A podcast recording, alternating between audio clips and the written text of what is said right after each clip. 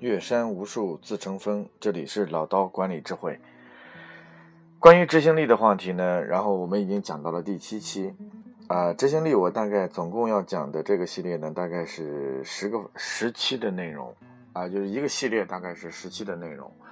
呃，关于讲到第六个内容呢，我已经跟私下里很多的一些微友呢进行了一些沟通和交流，就发现了。其实，在这个团队的管理和执行过程当中，存在的很多问题其实都是互通的。嗯，我跟很多微友在沟通的时候呢，其实也特别提到了执行力的问题，首要要解决的是从上到下的这样的一个贯彻问题。第二个要解决的是个人的自动自发问题。如果上面的这样的一个领导层没有执行的这样从上往下灌输的这种行为，那就无法去能够去产生个人的自动自发的这样的一个过程。所以有些时候呢，呃，我们只是要求员工要有执行力，可是我们在要求的同时，却不知道员工实际上是很郁闷的。他们并不知道我们的执行力该怎么去完成，标准是什么，方法是什么，策略是什么，监督是什么，过程的一些量化指标的 KPI 的分层是什么。所以，其实这是一个很两难的一个问题。我在很多企业当中，经常会看到很多老板，哎呀，在抱怨我的员工这个好像不行，那个好像都不行。好像就是在任何一个人都是看到别人的员工是这样的好或那样的好，为什么轮到自己的员工就这也不好那也不好呢？其实只是眼光的问题。当然，任何一个事情的发生，首先不要去对外去推脱和抱怨，想到是自身的问题很重要。而我今天要跟大家去分享的第七个部分呢，第七个这个内容呢，就是关于追溯。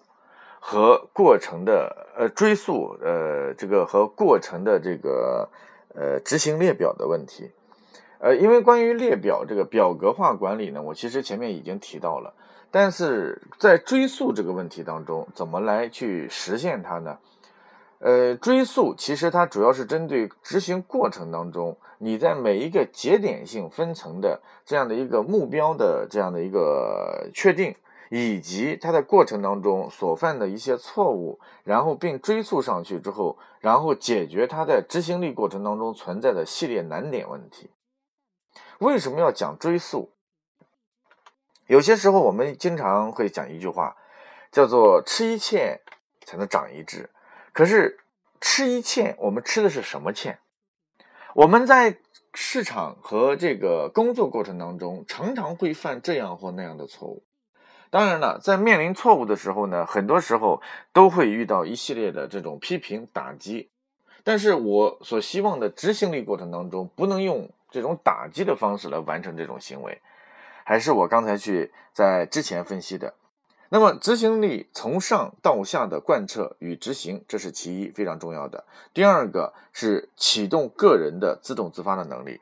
所以追溯是他在执行过程当中作为管理者。高层监督中层，中层监督基层，然后在这个过程当中，对于过程当中发生的所有的一些问题进行一个追溯化的指导、校正和方向的一个修改，这是非常重要的。呃，我在这个原来在呃南京大学的一个上市公司当中去工作的时候，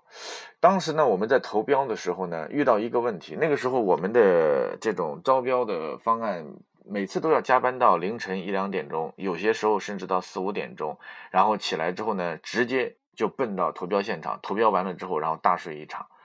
那当天晚上的时候呢，有一个员工，然后就犯了一个很大的错误，就是把那个阿拉伯数字当中计数呢，它是在每三位数字，它就会放一个逗号，而我们呢，当时按照这个标准来做的时候呢。当时我们的一个商务人员在进行整个商务标书的审核的时候呢，然后错了一点点，只是一点，就是把逗号变成了一个这个句呃一个一个圆点。哇，你各位你知道这是多大的一个错误？也就意味着在执行过程当中，我们已经把所有的十几个人的工作组合在一起。就为了这一个数字的问题。可是这个数字因为把逗号变成一个句点，那么也就意味着我们无形当中将会损失的是上百万的概念，而恰恰是这个过程当中，在最后，而恰恰是因为中标，但是中标之后带来的结果就是我们要损失大部分的利润，因为这个措施不是招标方。来，对的，是你投标方完成的。所以呢，当时我们这个同事呢，我的这个同事呢，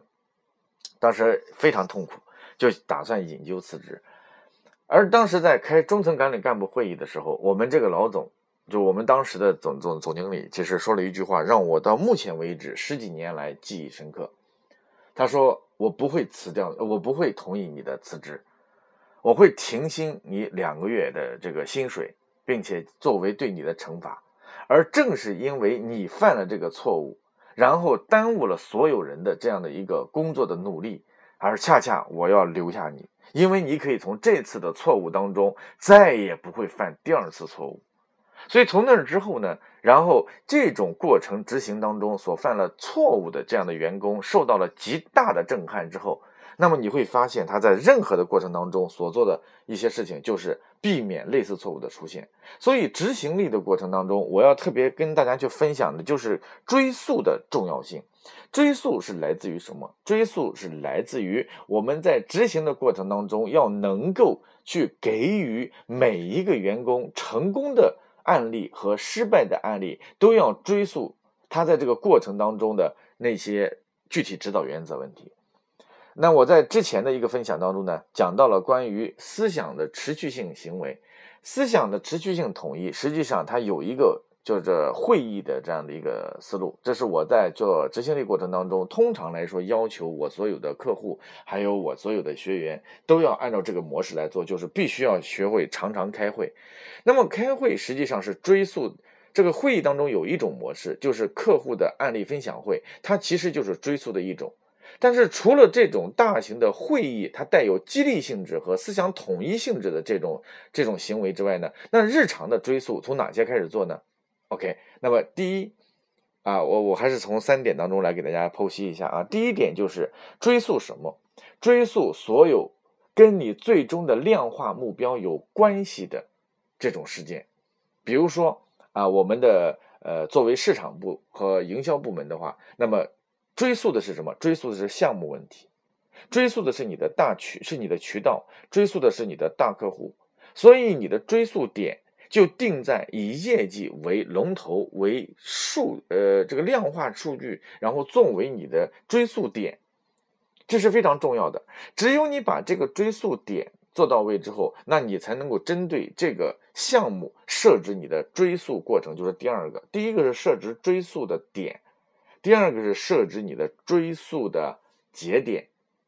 啊，第一个是想一下追溯项目哈，就追溯的项目包含着啊你的大客户，比如说我今年百分之八十的业绩应该是由百分之二十的大客户来代证，那么我这百分之二十的大客户到底在哪里？如果每一个员工手里面有两个大客户，那么我二十个员工就会有三十到四十个大客户。那么这些大客户我要进行一个排序，从而当一个管理者他想去抓大头业绩的时候，就要开始针对这个点进行追溯。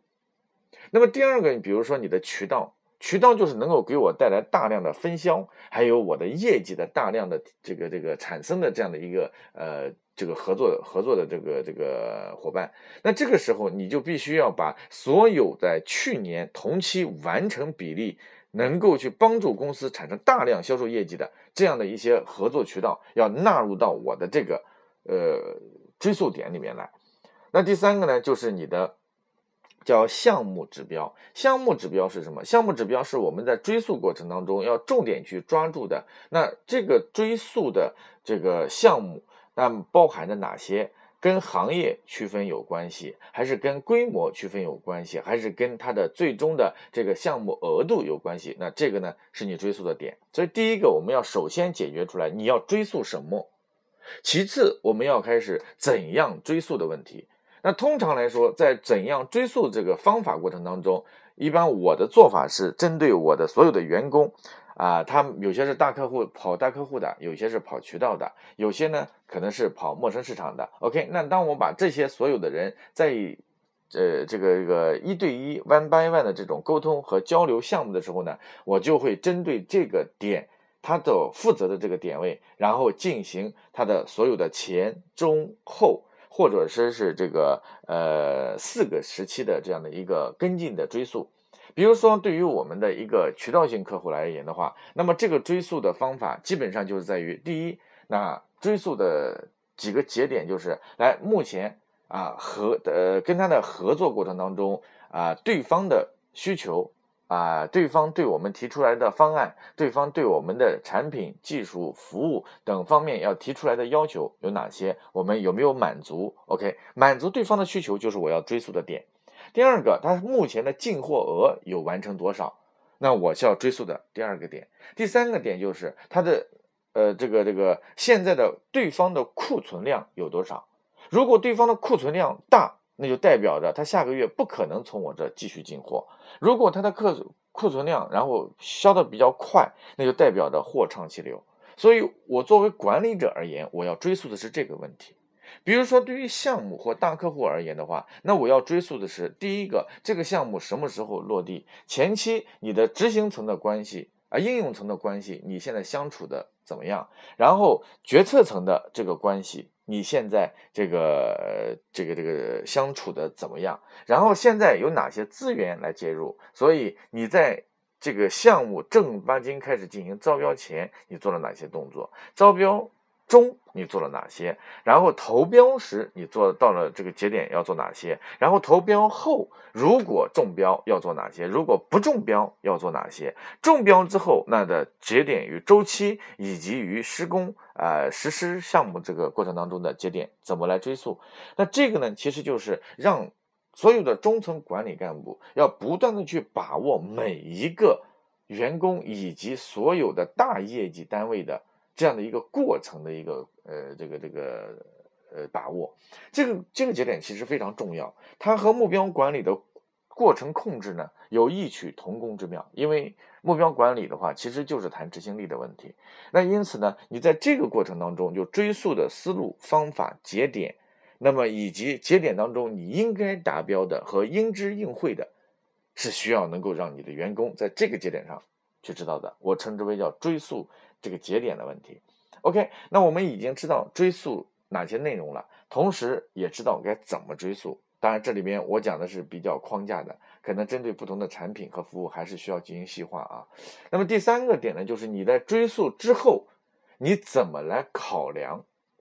执行力的过程当中，就是你要就给你下达命令，给你下达所有的一些指标，但是我还要你给我一个回馈的结果。因此，在这个过程当中，就必须要去让对方能够，呃，员工也好，这个客户也好，为了让他能够自己内心当中形成那种紧张感和压压力感，因此，那我给你追溯了每一个节点之后，那么你在什么时间内？是三天之内，还是两天之内，还是一个礼拜之内？你把这几个节点给我干出来的结果再次向我汇报，从而呢让员工，然后一方面他在执行力过程当中的时候，是他自己有意愿性的往前走。当他自己觉得我我没有这个想法往前走的时候，怎么办？